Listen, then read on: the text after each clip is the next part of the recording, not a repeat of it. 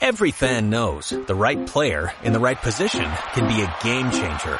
Put LifeLock between your identity and identity thieves to monitor and alert you to threats you could miss. Plus, with a U.S.-based restoration specialist on your team, you won't have to face drained accounts, fraudulent loans, or other losses from identity theft alone. All backed by the LifeLock Million Dollar Protection Package. Change the game on identity theft. Save up to 25% your first year at LifeLock.com slash aware. Hi, I'm Jason Scotland. Congratulations to Monaco International. Monaco International. Monaco, Monaco, Monaco. Nuevo Ranky Haters de Brian en Belmo. Pues era, era un poco, te diría que era el patito, el patito feo, bueno, no, quizá no el patito feo, el, el- quizá el patito menos guapo del tridente que formaba con Said Ben Rama y, y Oli Watkins, de hecho es el único que no se ha ganado un gran traspaso y ha tenido que ver la luz de la Premier en, en, el propio Brentford, pero es un jugador funcional, es un jugador que, que creo que es muy Premier también, de, de mucha de velocidad, de, de transitar, eh, también trabajador, todavía joven, con margen de, de mejora y que fue uno de los ingredientes de este Brentford que después de pasar eh, un inicio de 2022 bastante malo, puso patas arriba a un, a un gigante, ¿eh? porque ganó en Stamford Bridge y hizo temblar al Chelsea a pocos días de un cruce muy, muy importante para el equipo de, de Thomas Tuchel.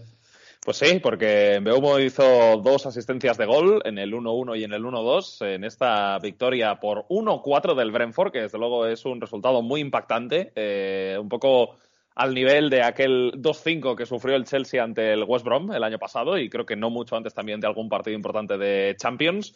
Pero bueno, es un partido que, que no sé si es eh, fácil de analizar o no, Sergi, porque, a ver, yo creo que podemos diferenciar, digamos, algunas fases, ¿no? Eh, yo creo que en el comienzo del partido el Brentford está muy bien, o sea, yo creo que el Brentford, eh, con la presión que ejerce y con lo arriba que va, le dificulta mucho al Chelsea el tener el balón. Lo que pasa es que yo creo que a partir del minuto 30 se va asentando un poquito más el equipo de, de Tuchel y creo que se va sintiendo algo mejor su centro del campo, que hasta ese momento no estaba generando prácticamente nada. Eh, y de hecho, pues ya empieza a entrar algo más en juego Kanté, también el propio Loftus Cheek, que si bien era la, figura un poco de, sujeción en el centro del campo, pues era un jugador con capacidad para llegar hasta la frontal del área y, y finalizar. De hecho, tiene alguna jugada así. Eh, Mason Mount, pues eh, con el paso de los minutos también comienza a asociarse con Ziyech en esa banda derecha y con los jugadores que le rodean. Y bueno, pues de hecho el Chelsea es el equipo que se adelanta, porque comienza bien la segunda parte, al igual que acaba bien la primera, y marca Rudiger el tanto del, del 1-0 en el minuto 48, pero el Brentford sin eh, dejarle tiempo al Chelsea para celebrar ese gol que tanto le había costado conseguir, pues eh, anota gracias a Vitaly Janel, eh, que hace ese tanto del, del 1-1 y a partir de ahí vienen 10 minutos tremendos para el Brentford porque marca Christian Eriksen en otro gol que como decíamos pues en Beumo da la asistencia y luego Janel hace el 1-3 en el, en el 60 un Chelsea que bueno tuvo 10 minutos en los que no sabían por dónde le venían y el, y el Brentford pues eh, completó otra gran actuación ante uno de los equipos importantes de, de, de la Premier. Un Brentford que bien lo decías no ha comenzado bien el año pero que en estos encuentros ante equipos importantes normalmente ha ofrecido siempre una buena cara Sí, es, es curioso, ¿eh? porque es un Chelsea que, que, le costó meterse en el partido, pero coincido en que en el final de la primera mitad ya de hecho eh, David Raya le tiene que meter una muy buena mano a, a Hakim Ziyech mm. y que sin embargo después del, del trayazo, del golazo de, de, Antonio Rudiger, es como que medio dimite, ¿no? Porque en las siguientes acciones siempre hay un jugador que llega un segundo tarde. El gol del empate de Vitaly Janel eh, es así, es una acción encadenada de jugadores del Brentford, pero que el del Chelsea que va detrás siempre llega un segundito tarde y le comen ahí la, la tostada y luego define con mucha violencia el centrocampista alemán. Y luego en, en el gol de Eriksen es un córner a favor del Chelsea. Creo que está bastante blando Ziyech en, el primer, en la primera sí. disputa con Embeumo uh -huh. y luego Embeumo se pone, a, se pone a correr y encuentra bien la línea de pase para que Eriksen marque su, su, su gol. Creo que fue un partido que lo decías, ¿eh? que hubo un tramo en que el Brentford presionó, pero a mí cuando se metió muy atrás me recordó un poco al Unión Berlín de, de Urs Fischer también, porque jugó con ese 5-3-2, pero muy comprimidito entre líneas, con los centrales saltando a espaldas de los interiores a, morder, con los dos delanteros muy disciplinados, tanto Tony como, como en Beumó, ayudando mucho a ese centro del campo. Y luego a mí lo que me gusta del Brentford es que normalmente es un equipo que cuando se despliega llega con mucha gente al área, acompañan mucho los centrocampistas y en este partido fue una evidencia Janel, ¿no? Que marcó dos, marcó dos goles y encima definiendo muy distinto, uno con violencia y el otro con bastante, con bastante calidad y rememorando un poco lo que había sido el primer Brentford de esta temporada, de ser un equipo muy, con mucha dinámica, que aunque no pudiera llevar el peso de los partidos, eh, en muchos casos siempre los competía porque sabía adaptarse y esta vez no es que se adaptara, sino que en la segunda mitad eh, con una visión quizá pragmática de, mucha verticalidad, pero termina pasando por encima de un Chelsea que, se dio cuenta ¿no? de que si te desconectas una vez, lo, pagas. El año pasado, Jaume, acuérdate del partido contra el West Brom, que aquel día está más justificado porque expulsan a,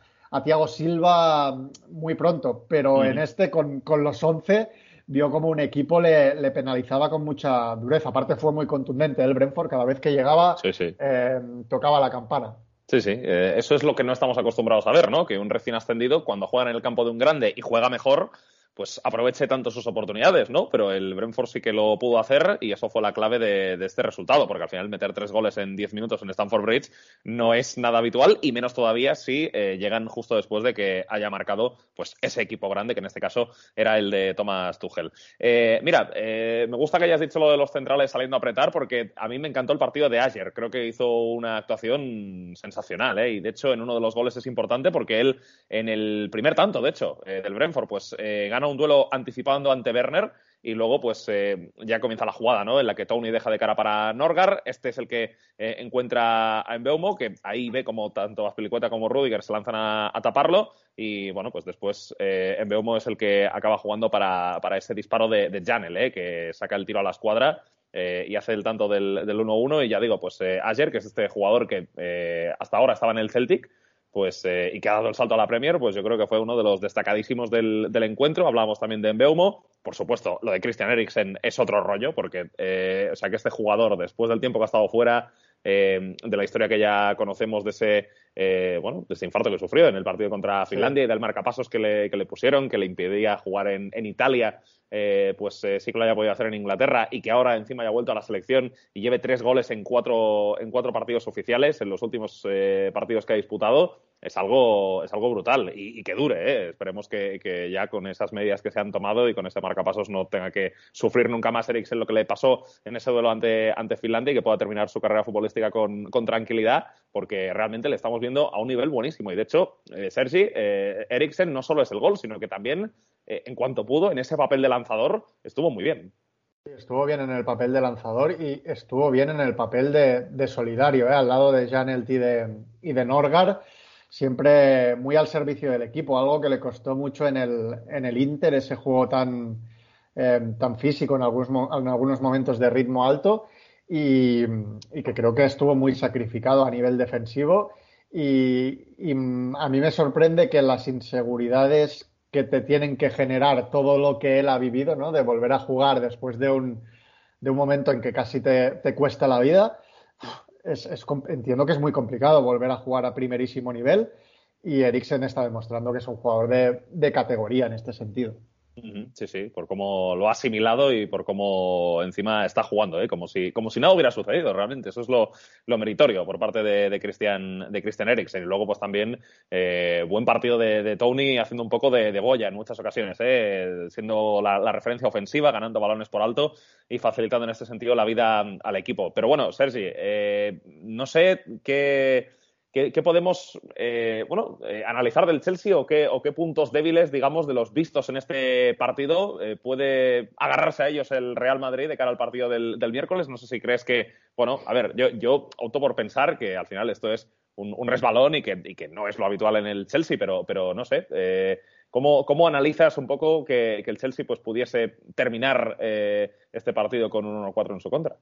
A ver, yo creo que este no es el Chelsea que vamos a ver en un cruce directo de Champions League. La verdad es cierto que contra el Lille también tuvo momentos de flaqueza y quizá no es el Chelsea del, del año pasado, ¿no? Pero sobre todo el primer tramo de partido, velocidad bastante baja de, balón, algo previsible, es cierto con Werner a veces tratando de, atacar la espalda de, los carrileros, pero el Brentford en todo momento le veía venir. Y, luego, para mí, muy importante esos duelos defensivos, ¿eh? a la que mete el gol Rudiger, llega un segundo tarde a todo. Y el Chelsea siempre había sido un equipo que nos había demostrado que, llegaba un segundo tarde a, cerrar líneas de pase, a cubrir el área, a anticipar. Y eso no, no pasó. Yo, si fuera el Madrid, no cogería. La verdad que no cogería este partido como referencia, más allá de que, eh, como digo, quizá no sea el Chelsea exuberante de otros momentos. Y, que entiendo que todo lo que está sucediendo alrededor del club quizá haya podido repercutir de algún, en algún porcentaje, por pequeño que sea, en la, en la plantilla. Pero yo me espero un Chelsea, la verdad, muy competitivo. Bueno, pues eh, estaremos atentos ¿eh? a lo que suceda el miércoles en ese partido entre el Chelsea y el Real Madrid, que va a ser la, primera manga de la eliminatoria. ¿eh? Un partido que se va a jugar finalmente en Stamford Bridge y finalmente con público, porque, bueno, una de las, o en este caso la condición por la cual se permite al Chelsea jugar con público es que los ingresos por las entradas se van a donar a las víctimas de la guerra en Ucrania. Así que una vez que eso se va a cumplir, pues el Chelsea va a poder jugar con gente en su estadio. Ya sabemos que en el caso del Chelsea los eh, abonos de temporada solo se venden para la Premier, eh, para los partidos de las competiciones coperas, eh, ya sean las locales o las europeas, pues hay que pagar aparte y eh, bueno, pues por eso había esta situación por la cual el Chelsea podría haber jugado a puerta cerrada frente al Real Madrid, pero no va a ser el caso, va a haber público en Stamford Bridge y finalmente eh, el orden de los, de los dos partidos no se ha revertido, como se dijo en los minutos posteriores al, sorteo, parecía que iba a ser así, pero finalmente tampoco ha sido el caso. Bueno, eh, otro gran partido que teníamos este fin de semana, Sergi, fue en Alemania y lo disputaron el Borussia Dortmund y el Leipzig, partido en el cual el Leipzig pues le dio un buen revolcón al, al Dortmund, había cuenta del resultado 1-4 acabó el partido.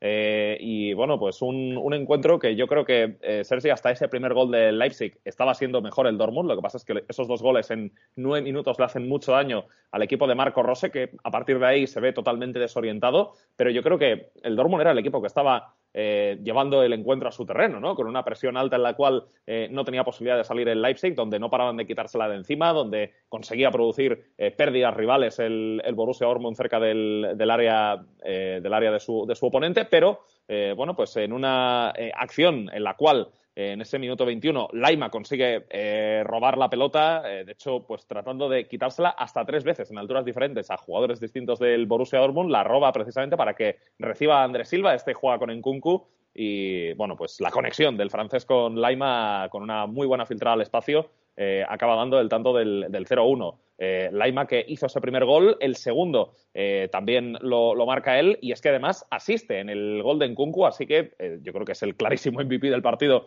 el bueno de Conrad Laima, que ya sabemos que durante el curso 2021 estuvo mucho tiempo fuera por una lesión eh, pero que en cuanto ha podido regresar, pues ha sido un futbolista importante, tanto para Jesse Mars como para eh, Domenico Tedesco, cuando han podido tenerlo a mano, y un jugador que, se erigió como héroe del Leipzig en, Dortmund en un encuentro que al principio pintaba mal, pero que acabó de la mejor manera posible. Sí, aunque fíjate que los primeros minutos es, cierto que al, Leipzig le costó enlazar, pero yo creo que también hay algo de cebo ¿eh? en el planteamiento de, de Domenico Tedesco por, por varias cosas. Yo creo que es es un partido en que, en que muchos momentos el Leipzig espera un poco y yo creo que eso tiene, tiene cierta lógica, porque al final le niegas los espacios a, Erling Braut Haaland, que realmente es donde es un jugador poderoso. De hecho, no, no vimos un grandísimo Haaland, bastante enredado en el, en el entramado defensivo del, del Leipzig. Y, y, luego no presionó en exceso, fue muy, muy selectivo en, en las presiones el equipo de, de Tedesco, yo creo que eso no le gustará a un equipo de, Marco Rose, que normalmente intenta traerte la presión para luego buscarte la espalda de la presión. Y sin embargo, es cierto que hubo mucha, mucho balón por parte del Dortmund, pero fue un balón, una tenencia algo, algo previsible en algunos momentos. Le costaba enlazar. Es cierto que en los primeros minutos hay una pelota a la espalda de los centrales que, que Marco Royce no, no termina de concretar, pero que fue bastante peligrosa. Y, yo me, la verdad que tuve la sensación de que fue un partido bastante calculado por el Leipzig, muy, muy pragmático, sin ser presuntuoso en Dortmund, pero aprovechando, aprovechando bien lo que quería, sabiendo que a veces el Dortmund también es un equipo que, se dispara solo en el pie, ¿no? Y un poco esa, esa pérdida de Rechan ahí cuando estaba girado, ya, ya, te empieza a generar esa avería con, con el propio Laima definiendo, definiendo muy bien un jugador, bueno, seguramente el jugador del partido, ¿eh? dos, dos goles, una, una asistencia en el gol de Nkunku dejándola de, de tacón después de haber encontrado una pelota a la espalda de los mediocentros y, y, de transitar, pero en líneas generales me dio la sensación de que había visualizado bien el partido que quería el Leipzig, que desde la llegada de Domenico Tedesco al banquillo, la verdad que es un equipo que está bastante intratable y, luego con mucha, con mucha determinación cuando podía verticalizar. ¿eh? También en la misma línea de, que el Brentford, llegando con mucha gente al, al área, con los dos delanteros, con Nkunku que sigue en, un tono muy, muy alto, con, con Laima incorporándose, con Dani Olmo que, hizo un golazo y que también tiene esa, esa frecuencia ofensiva. Y, bastante poco, la verdad, del, del, Dortmund, que es cierto que la, yo también tuve eh, la sensación de que en el tramo inicial tenía mucho más balón y parecía que quería armar los ataques desde la paciencia. De hecho, hasta el gol, Sergi, son, eh, es un 63% de posesión y cinco remates a uno. O sea que en ese comienzo de partido el balance parecía algo mejor para el BVB. Sí, pero también tuve la sensación de que le costaba mucho encontrar situaciones entre líneas, que a la espalda Haaland apareció poquito, eh, Royce apareció en esa que, no terminaron de concretar, pero volvió a ser un Dortmund para mí con falta de, de intención en muchos momentos y que ya cuando el partido se le puso muy, muy en contra se desorganizó, sufre mucho en transiciones defensivas, cosas que no, que no son nuevas y que tampoco son de este entrenador, ¿eh? que son casi, son casi tradición en los últimos años en el Borussia de Dortmund en algunas fases de las, de las temporadas. Sí, una derrota que le complica bastante ¿eh? las aspiraciones eh, al título al Borussia Dortmund porque le vuelve a dejar a nueve puntos del Bayern eh, y ya solo quedan seis jornadas. O sea que esto ya parece que no tiene, no tiene más tutía. ¿eh? Aquí son tres partidos de diferencia quedando seis, así que tendría que ser un auténtico descalabro por parte del Bayern de Múnich que este fin de semana le ganó por 1-4 al Friburgo.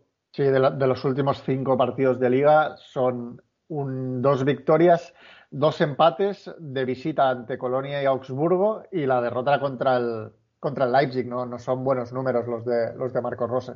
Sí, sí, desde luego, pues eh, bueno, este Borussia Dortmund que parece que va a tener que volver a, eh, conformarse eh, con esta segunda posición eh, que en los últimos años pues la ha recolectado en muchas ocasiones y parece que nuevamente pues va a ser el destino del Borussia Dortmund. Bueno, el Bayern que si gana esta liga creo que van a ser ya 10 consecutivas porque ganó empezó su racha en la 12-13 eh, después de las dos ligas del Dortmund de Club, que fueron en 2011 y en 2012. Así que eh, el Bayern, pues como decimos, se dirige a su décima Bundesliga consecutiva. El equipo, eh, bueno, pues que dirige y que lleva Julian Nagelsmann.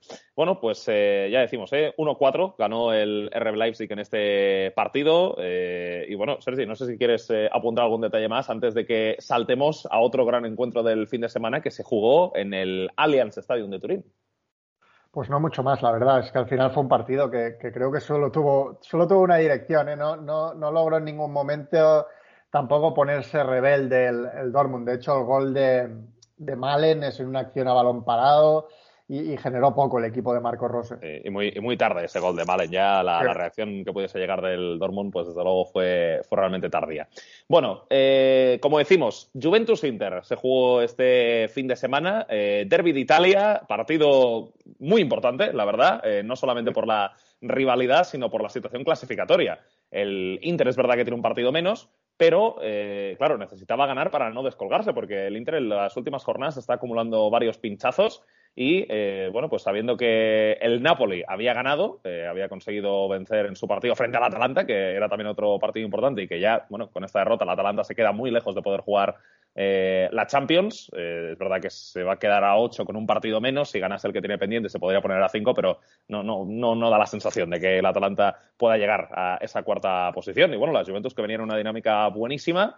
Eh, llevaba más de, más de 10 partidos invicta en, en la Serie A, pues eh, jugaba en casa ante el Inter. Y, eh, Sergi, yo creo que la Juventus, sin cambiar muchísimo a nivel táctico con respecto a partidos anteriores, se vio al equipo salir como si le fuera la vida en ello. O sea, la, la, Juventus jugó el, el partido y, y, salió, y salió al encuentro, como digo, con una intensidad, con unas ganas. Eh, con una intención de, intimidar al Inter de Milán que fue realmente brutal. De hecho, pues eh, viendo un poco el global del, partido, no sé si decirte que cuesta de entender que acabase ganando el, Inter porque, bueno, tuvo las suyas el equipo Nera Churro, pero realmente la, Juventus, pues con un libreto de juego bastante claro, de hecho, pues eh, con buscar a Vlaovic, con incluso también mandarle pelotas largas a Morata para que las prolongara, eh, con el habitual juego por banda, sobre todo con, Cuadrado siendo predominante, pues bueno, eh, con, eso. Y con, me da la sensación, un, plus de, ganas y de empuje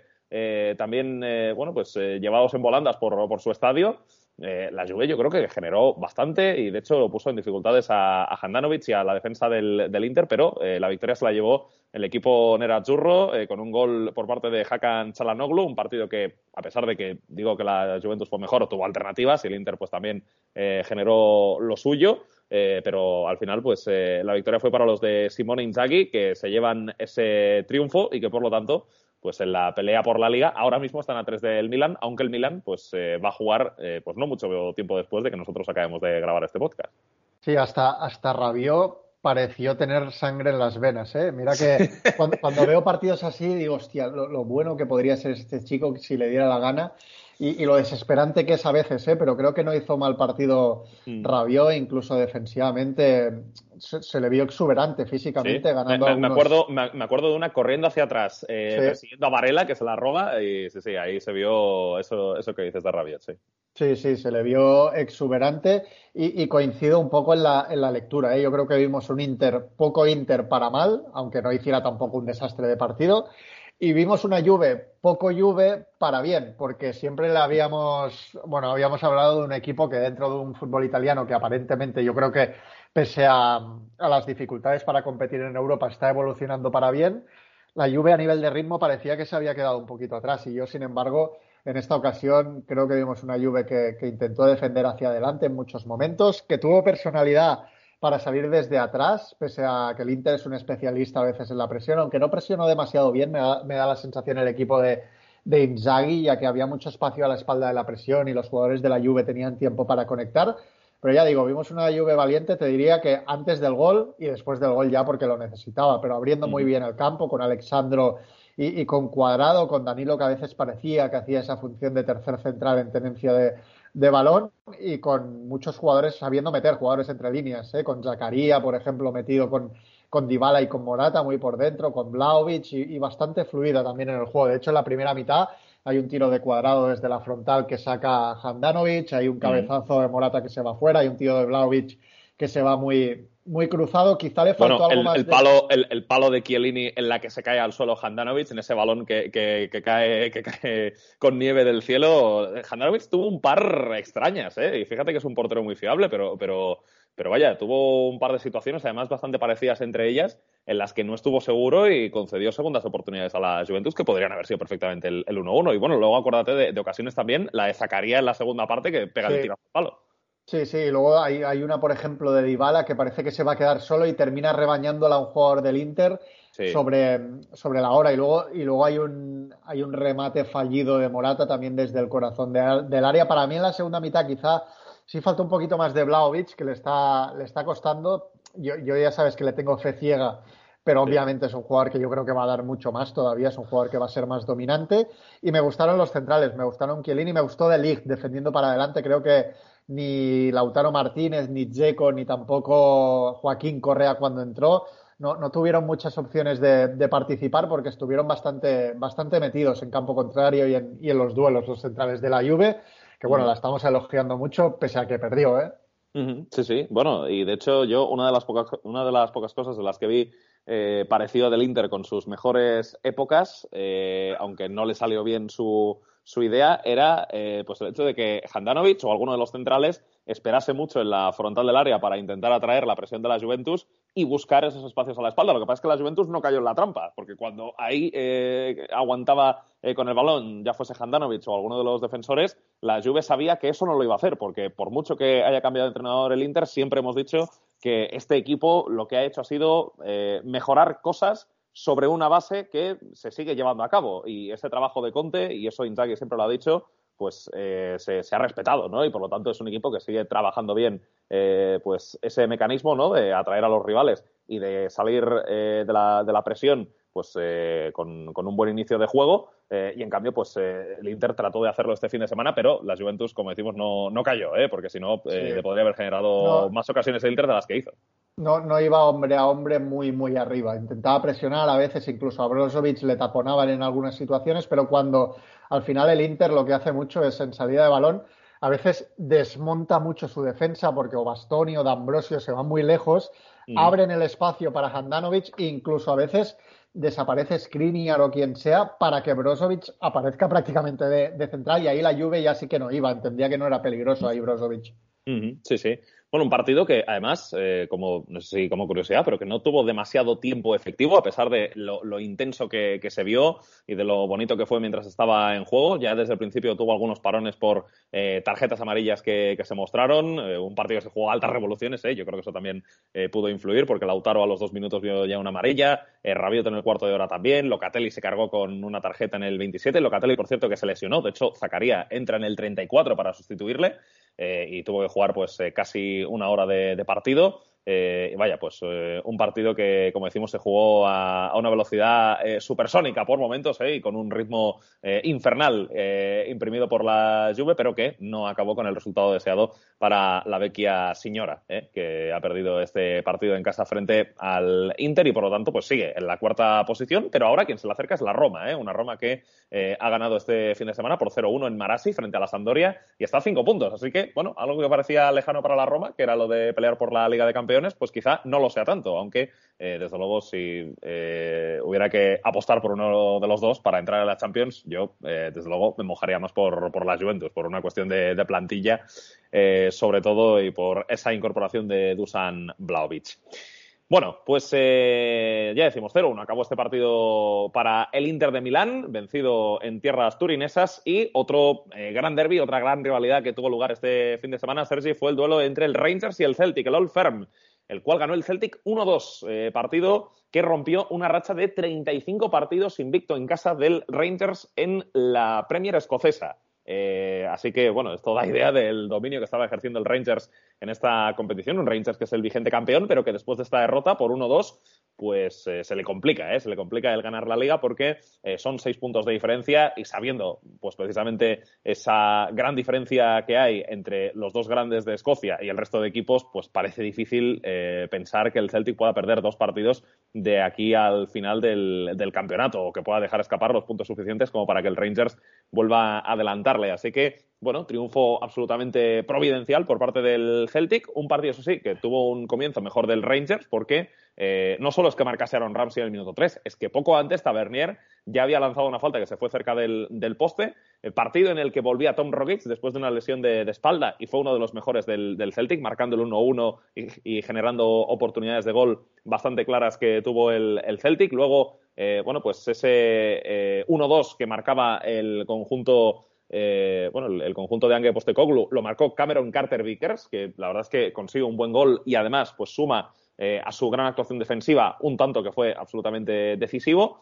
Y bueno, pues eh, fue un partido en el que tuvo bastante más la pelota el Rangers, pero sensación, Sergi, de que el equipo estaba un pelín atascado. Le costó generar, le costó generar ocasiones de gol claras y además, pues es que fue un equipo que centró demasiado. ¿no? ahora estaba mirando las estadísticas hace un rato antes de empezar lanzó 42 centros y solo 5 llegaron a su destino, o sea que eso da idea de que el Celtic defendió bien, pero también de que el Rangers pues eh, no, tuvo demasiadas ideas y, bueno, pues eh, acabó buscando eh, o acabó apoyándose en una suerte que no, le, que no le dio demasiado resultado, así que bueno, un poco así podemos dar las primeras pinceladas de este Rangers Celtic.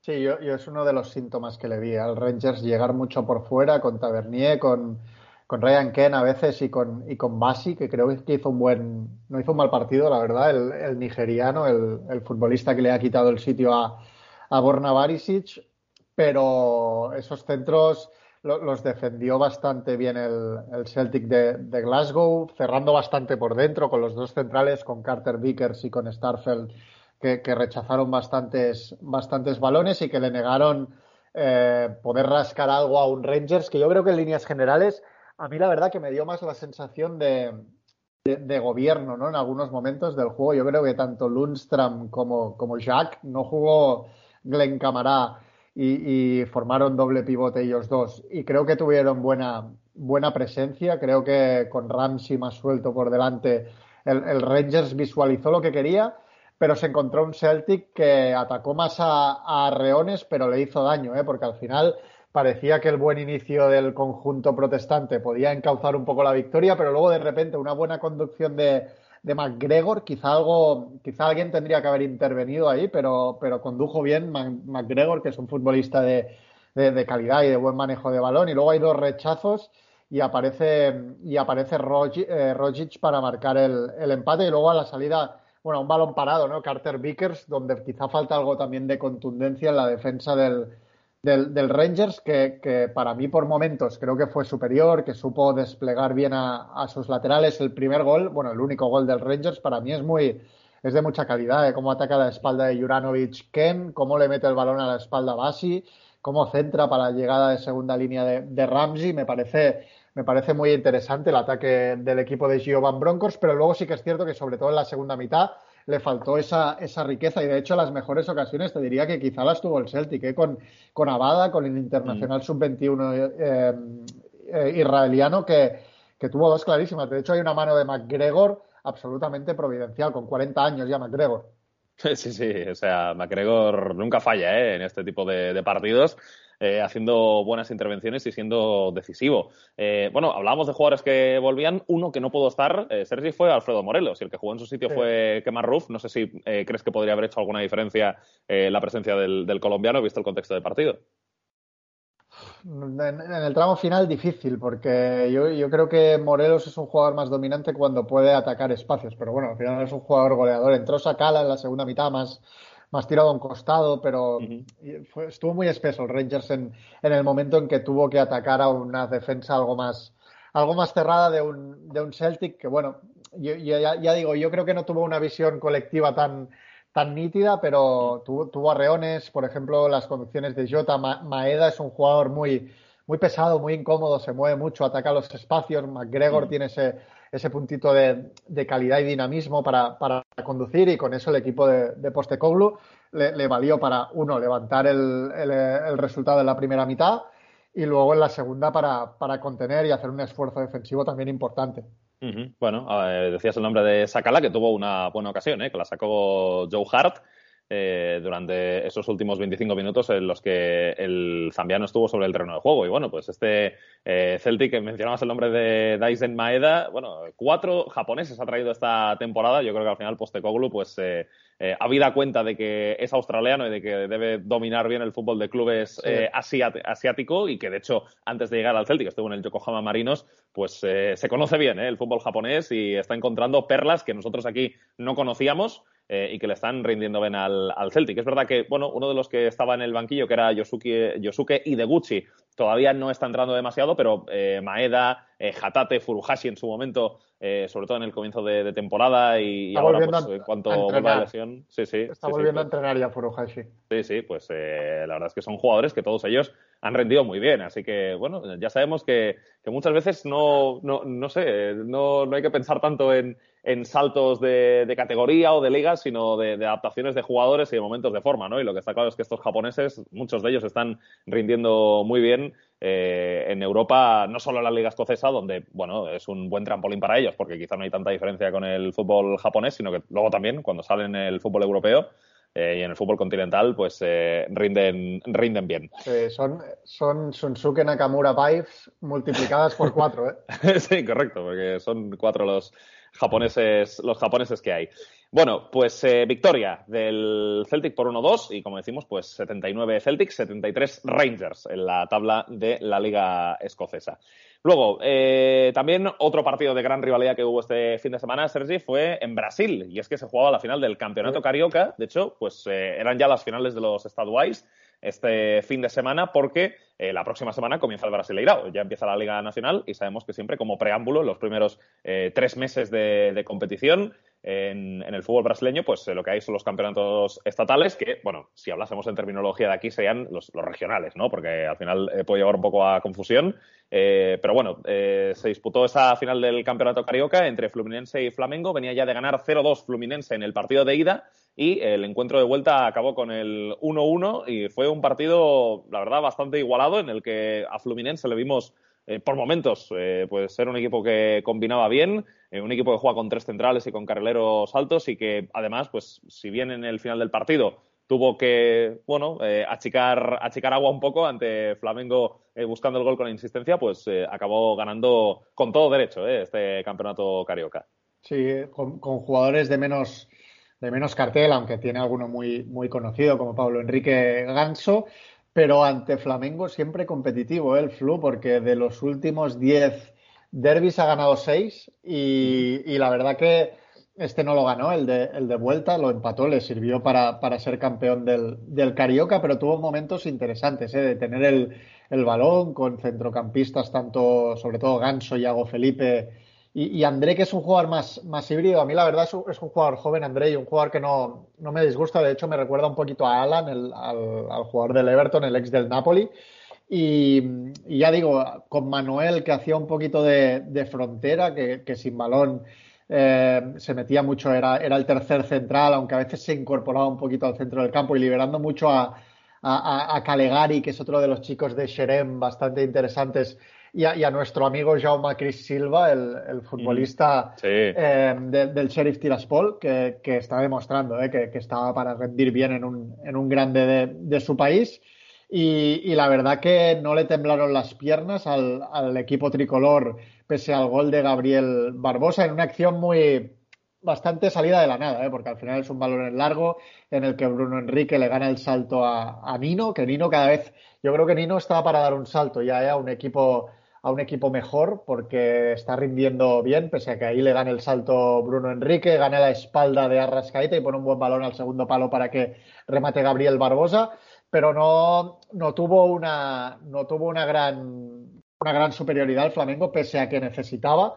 Y salvo en el tramo final donde empezó a cargar el área y ha metido mucha gente eh, bueno, metió a Pedro, por ejemplo, para acompañar a Gabriel Barbosa, no, no, no dio una, una gran sensación de asedio. Yo creo que fue un partido de, bastante personalidad del, Fluminense, incluso cuando tuvo que, cuando tuvo que resistir. ¿eh? La resistencia yo creo que defendió también bien el área el equipo de, Abel Braga, que ya decimos ¿eh? que en una época de, de, esplendor del, del, Flamengo, sobre todo por la plantilla que tiene, porque al final, en el tramo final, mete a Pedro, mete a Everton Ribeiro y mete, por ejemplo, a Mateusinho, que no es tan conocido, pero yo creo que es un lateral bastante interesante.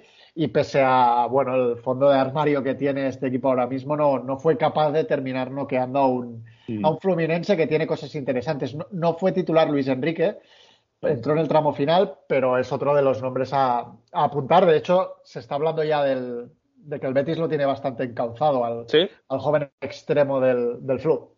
Es verdad, sí, porque hay dos brasileños que parece que el Betis va a fichar de cara a la próxima temporada. Uno es Luis Enrique y el otro es Luis Felipe, el central de, la Nacho, que de hecho ya es internacional con Italia. Sí, sí, ya se ha nacionalizado y que, y que por lo tanto pues eh, puede jugar con la, con la churra y que de hecho estuvo convocado en esa repesca contra Macedonia del Norte no sé si llegó a jugar minutos, pero ahí estuvo, ¿eh? en, esa, en esa lista de Roberto Mancini.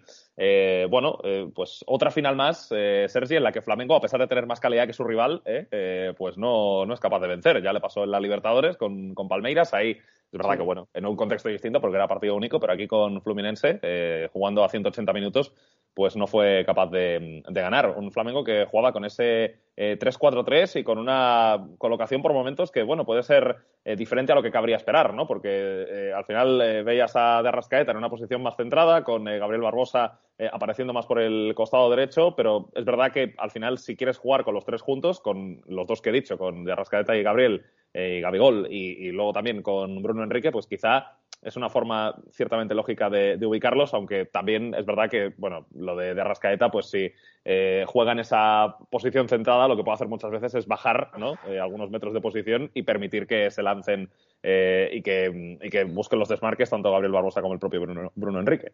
Al final hay, en el Flamengo hay mucha, mucha permuta de posiciones. Incluso Gabigol, cuando ve que no recibe, viene mucho también atrás. A veces en la primera parte, cuando le estaba costando circular al, al Flamengo, le vimos que se echaba un poquito atrás. Vimos a Felipe Luis con la posición un poquito matizada, ¿no? no yo creo que no llegaba a ser un tercer central, pero es cierto que en muchos momentos Lázaro, el joven jugador que, de hecho marcó el gol que le dio el último Mundial Sub-17 a, Brasil tras un centro de, de Couto, eh, sí que es cierto que estiraba mucho el campo, pero a veces Felipe Luis sí que sí que pasaba, hacía un poquito más de, lateral. Era, bueno, yo, yo, creo que era una posición híbrida, no de estas que se ven ahora, de un jugador que a veces cierra un poquito más junto a los dos centrales y en otras sí que da un poquito más de, de amplitud y sobre todo con, con la voluntad de que Andreas Pereira y Joao Gómez, que es otro joven que no está mal, eh, de Arrascaeta y Bruno Enrique tuvieran mucha, tuvieran mucha movilidad, pero por ejemplo de Bruno Enrique vimos poco, ¿eh? de hecho se fue expulsado en el último minuto. Sí, sí, sí, sí. Bueno, pues eh, victoria en el campeonato paulista para Fluminense, que bueno, termina la temporada de los estaduales de la mejor manera y ahora ya le viene el comienzo de liga. De hecho, va a protagonizar el partido inaugural del campeonato. Va a ser el próximo sábado a las nueve y media de la noche, hora española, contra Santos. Así que bonito partido para comenzar. Y por su parte, Flamengo que va a enfrentarse a Atlético Goyaniense. Así que ese va a ser el inicio de temporada liguera para los dos equipos protagonistas de este partido que hemos mencionado, la final del campeonato carioca. Bueno, eh, hacemos un pequeño retorno a Europa, Sergi, para hablar de un jugador que yo eh, desconocía totalmente eh, y que tú me lo propusiste para hablar en el, en el podcast. Y yo siempre que me propones algún nombre, pues yo siempre digo adelante. Y bueno, no pues aunque, no, yo no filtro. A mí, yo, yo a por todas. Yo me tiro de cabeza a cualquier nombre que me eches. Bueno, pues. Has, eh, descubierto al, escamaca croata, ¿eh? sí, sí, exacto. bueno. ¿Es zurdo este? Sí, este es zurdo, exacto. Bueno, hablamos de Dion Drena Belio, eh, delantero del año 2002 del Istra, eh, equipo croata. 1.95, zurdo, es un delantero de área total, peligroso por alto y de rematar en pocos toques. si nos fijamos en sus cifras esta temporada, entre Liga y Copa, ha conseguido 15 goles y 3 asistencias. De hecho, sus buenas actuaciones le han permitido ser convocado con la sub-21 de Croacia. Eh, disputó media hora como media punta ante Finlandia la pasada semana en un partido de clasificación para el europeo sub-21. Y bueno, pues eh, Sergi es un, es un delantero grande de área, como, como digo, de, actuar a pocos toques, ¿eh? de quizás no involucrarse mucho en el juego, pero sí eh, estar preparado en cuanto el balón cae en las zonas calientes del área. Y, vaya, pues un jugador que ya tiene buenas cifras a, lo, a, estos 19 años que todavía tiene.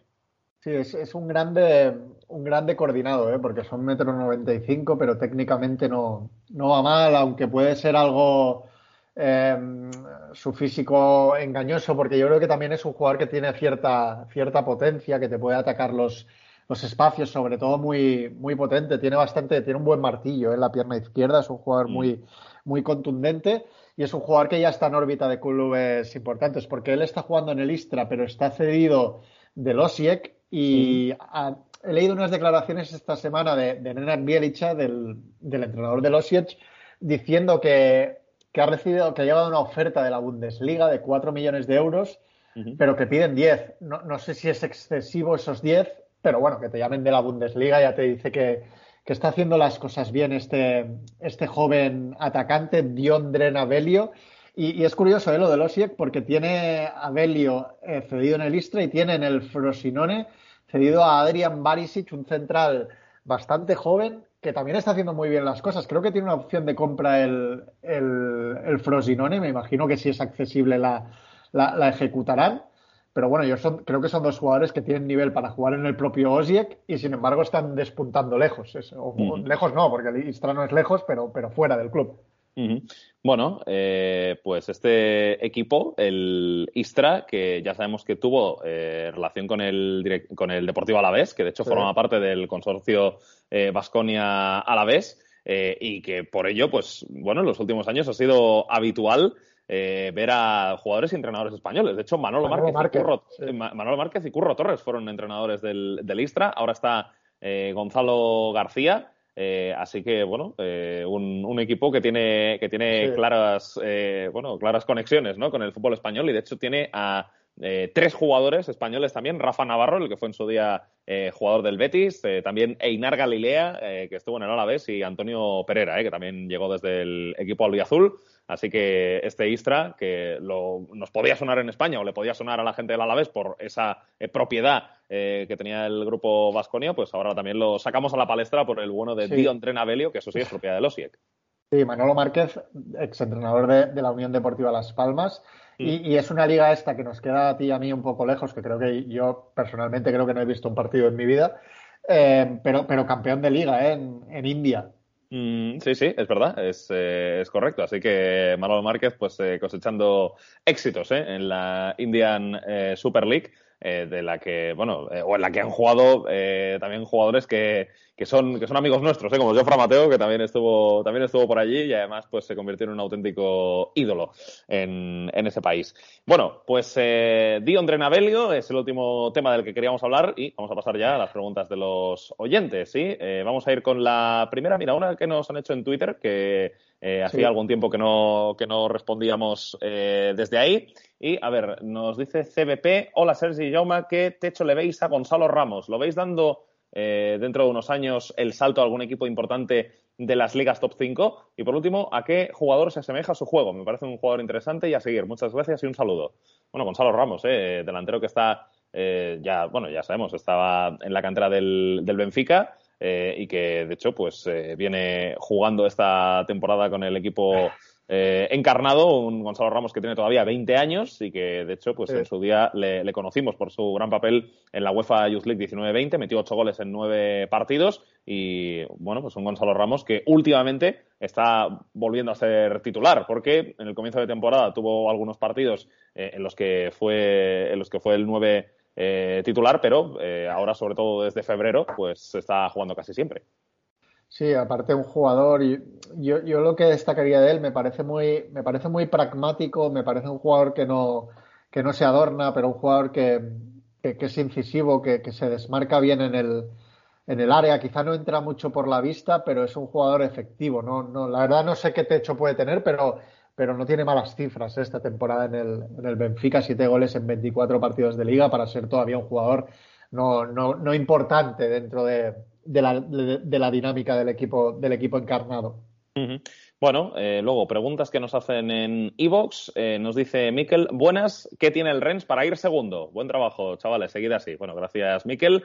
Bueno, al Rennes lo hemos visto también en la Conference League y de hecho esta temporada hemos comentado eh, por lo menos tres o cuatro partidos del, del Rennes aquí en el podcast y Sergi, pues eh, la verdad es que es un equipo que, nos encanta, ¿no? Porque tiene calidad, porque es un equipo bien entrenado por eh, Bruno Genesio, que es verdad que en etapas anteriores, sobre todo la del Lyon, pues nos pareció algo insulso, pero realmente, bueno, el, el Rennes pues de, de, Genesio está siendo un, un muy buen equipo, eh, un Rennes que, vaya, sobre todo junta pues esa calidad de Cabaldín Solemana, de Martin Terrier, que está haciendo un temporadón, arriba tiene a, a, a Gaetan Laborde, Luego, pues en ese centro del campo, la incorporación de, de, Lobromayer, sí, sí, eh, Burijot, que lleva ya unos cuantos años en el equipo, también está jugando muy bien. Melling por la banda izquierda genera mucho. un equilibrio. Sí, sí, es que es un, equipo que por nombres está, realmente bien. No, es que es un equipo, hay que decirlo, ¿eh? lleva los mismos goles marcados en Liga que el Paris Saint-Germain y solo le han hecho uno más. Eh, está ahí porque juega muy bien, porque con balón se le ve un equipo muy, muy seguro y que creo que eh, el ser un equipo seguro con balón también le lleva, le lleva a defender mejor. Bueno, pues el Rennes que, bueno, eh, corregimos, segundo no está porque está tercero. Entiendo que cuando nos hizo la pregunta Miquel, pues estaría segundo de forma provisional, pero eh, ahora mismo es el tercero y está por detrás del, del Marsella y del Paris Saint-Germain. Bueno, en las últimas jornadas el que se ha caído un poco de ese top 3 es el Niza, ¿eh? que es eh, quinto y que de hecho ha dejado eh, la cuarta posición para el Estrasburgo, así que ojito porque puede estar divertida esa pelea por la tercera plaza e incluso por la segunda, si el Marsella no mantiene la firmeza de las últimas semanas en lo que queda de temporada. Luego, eh, más preguntas. Luis Alberto Martínez nos dice, buenas muchachos, con la salida prácticamente segura de Masraoui, ¿me compráis a Yukinari Sogawara de recambio para él en el Ajax? Y la vuelta de Luis Suárez a Ámsterdam, gracias, un saludo. Eh, sí, ¿no? A Sogaguara lo compramos como recambio. Lo que no compramos es la vuelta de Luis Suárez a Ámsterdam. Yo creo que Luis Suárez. Eh, es verdad que existe esa. Sí, yo lo veo más en una MLS o en un campeonato sudamericano que en una liga en la que eh, disputes. Eh, o en un equipo en el que disputes la Champions, la verdad. Por, el propio Suárez, eh, ya quizá, ¿no? Sí, sí, sí, sin duda. Yo, yo creo que ya el, frío de Ámsterdam no sé si le apetecería tanto a a Suárez y bueno, se habla mucho de, Miami, de ir allá con Messi, ¿no? No, no, sé si, si, eso va a ser real, pero yo lo visualizo más. Sí, sí, yo, yo también lo veo tanto por la cuestión física suya, porque eh, yo creo que en el Ajax eh, sería un jugador que desentonaría demasiado por el hecho de que al no estar bien físicamente no podría seguir el ritmo de los demás. Y no podría, eh, sobre todo, pues trabajar en defensa lo que, lo que se necesita y estar eh, siempre en, la posición que se le requiere. O sea que yo creo que Luis Suárez en, o sea, yo creo que el Atleti es el último equipo Champions, digamos, en el que va a jugar Luis Suárez. Eh, y es verdad que este fin de semana viene a meter dos goles, pero yo creo que es un jugador ya que, que, está en otra fase de su carrera y que lo más normal es que cruce el charco para ir a ligas no de la misma exigencia eh, y donde quizá pues no se le requiera ese mismo, ese mismo trabajo. Bueno, eh, pues entonces no compramos Suárez, sí compramos Sugawara, este es el resumen. Bueno, eh, Sadareño nos dice, este fin de semana ha comenzado la Veikkaus Liga de Finlandia, a donde ha llegado el mítico portero ex del Sevilla, Beto, en concreto al HIFK. En su día también jugó Tony Doblas en las filas del HJK, disputando una fase de grupos de Europa League en la 14-15. Eh, Cups, Interturco y SJK jugarán previas de Conference este año. ¿Veis alguno en fase de grupos o pensáis que el HJK tendrá más opciones rebotado desde la eh, ronda 1 de Champions? Un saludo. A ver, no conocemos la liga finlandesa, o sea, vamos a vamos a ser transparentes, no, no es una liga que solamos seguir, pero hombre, eh, visto lo visto y sabiendo que el HJK es el equipo más importante de Finlandia y que en los últimos años ha conseguido disputar fases de grupos y que por ello ha tenido más ingresos que los otros equipos y demás, hombre, yo creo que sí, yo creo que aquí claramente el que tiene eh, las, de, las de ganar, en este caso, y las de llegar a una fase de grupos europea, pues es el HJK, que de hecho este año ya, ya ha disputado esa eh, fase de grupos de la conference, en el grupo con el LASK, eh, con el Alaskert y el otro equipo, pues ahora mismo no lo recuerdo, pero eh, vaya, esos tres estaban seguros y se vieron las caras en la fase de grupos de la conference, así que yo creo que es una cosa del HJK. Y la última pregunta del programa nos la hace el búho depresivo, hámster enfurecido en, en, su, en su momento, otrora, nos dice, bonjour a los terremotos de las multicanchas, eh, ¿Qué os parece el jugador húngaro del Genk, Nemet? No está nada mal. A ver, Nemet, yo lo, poco que he podido eh, ver, creo que tiene cositas, que es, un delantero con buen físico, eh, que sabe venir en, apoyo. En este último parón, por ejemplo, en dos partidos ha metido tres goles. Es cierto que dos se los marca a San Marino y uno sí a, Polonia en, en, el duelo entre Hungría sub-21 y Polonia sub-21. Y eso es un delantero con nació en Sudáfrica, si no me equivoco, con, buen físico, que sabe venir en, apoyo, conectado al juego, pero que luego cuando, cuando busca portería también sabe encontrar espacios y que en el área se, desmarca bien. Todavía está jugando eh, ratitos en el, en el Genk, que entra minutos residuales. Y bueno, no, sabemos ¿no? si el Genk realmente va a tener, va a tener recorrido, pero, pero bueno, es un, es un 9 que por características puede ser, puede ser interesante. Bueno, pues con Nemet del Genk eh, cerramos este programa y Sergi, pues eh, semana europea, por ello hemos grabado el lunes, así que bueno, la próxima, que también lo será, pues aquí estaremos otra vez. Así que vamos a dejar los siete días preceptivos ¿eh? de margen entre un podcast y otro, los siete, los siete días de no aguantarnos mutuamente. Así que ya el próximo lunes estamos aquí nuevamente. Sí, de las pocas semanas, sé que clavamos siete días, en eso somos poco disciplinados, pero bueno, cuando cuando hay competición europea sí intentamos ser más eh, relojes suizos, cosa, cosa extraña. Sí, sí, eh, extraño que seamos, eh, sobre todo yo, reloj suizo en alguna cosa que realice en mi vida. Así que, nada, aquí vamos a dejar este podcast de No Haters de Manacor, que es el trigésimo de esta temporada. Hasta la próxima, adiós.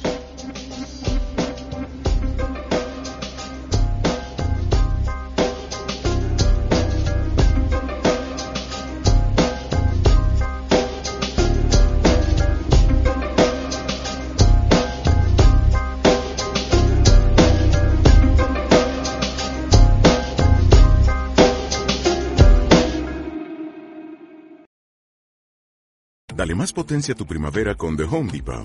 Obtén una potencia similar a la de la gasolina para podar, recortar y soplar con el sistema OnePlus de 18 voltios de Ryobi desde solo 89 dólares. Potencia para podar un tercio de un acre con una carga.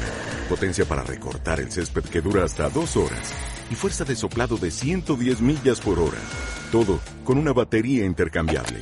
Llévate el sistema inalámbrico OnePlus de 18 voltios de Ryobi. Solo en The Home Depot. Haces más. Logras más.